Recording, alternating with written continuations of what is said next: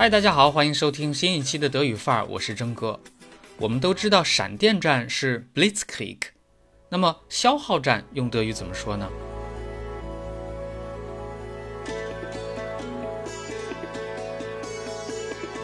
咱们先看一个例句：Sie haben den Blitzkrieg nicht geschafft, jetzt werden sie versuchen zu zermürben。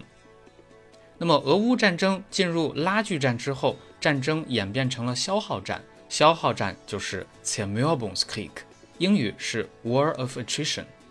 其中 Mürbe 是形容词，基础含义是容易破碎、一碰就碎的意思。那么转义呢，就是经过长时间的抵抗之后没了斗志、缴械投降的意思。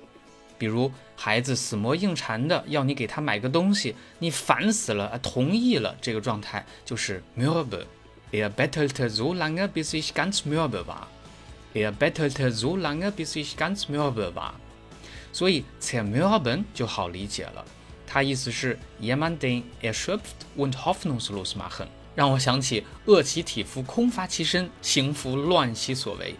反正啊，最终的目的就是要耗死你，熬死你。我们举几个例子加深印象。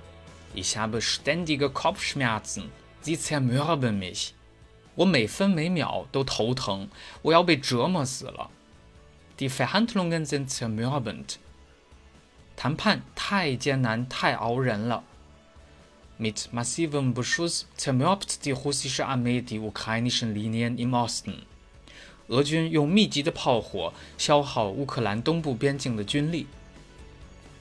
Die US-Geheimdienste tragen zur Zermürbung des russischen Militärs bei。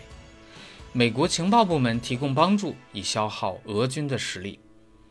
好了，最后我们听一则广告，里边有一个表达涉及了今天的话题，大家能听到吗？Wer in meinem Alter etwas wirklich haben möchte, der braucht einen Plan.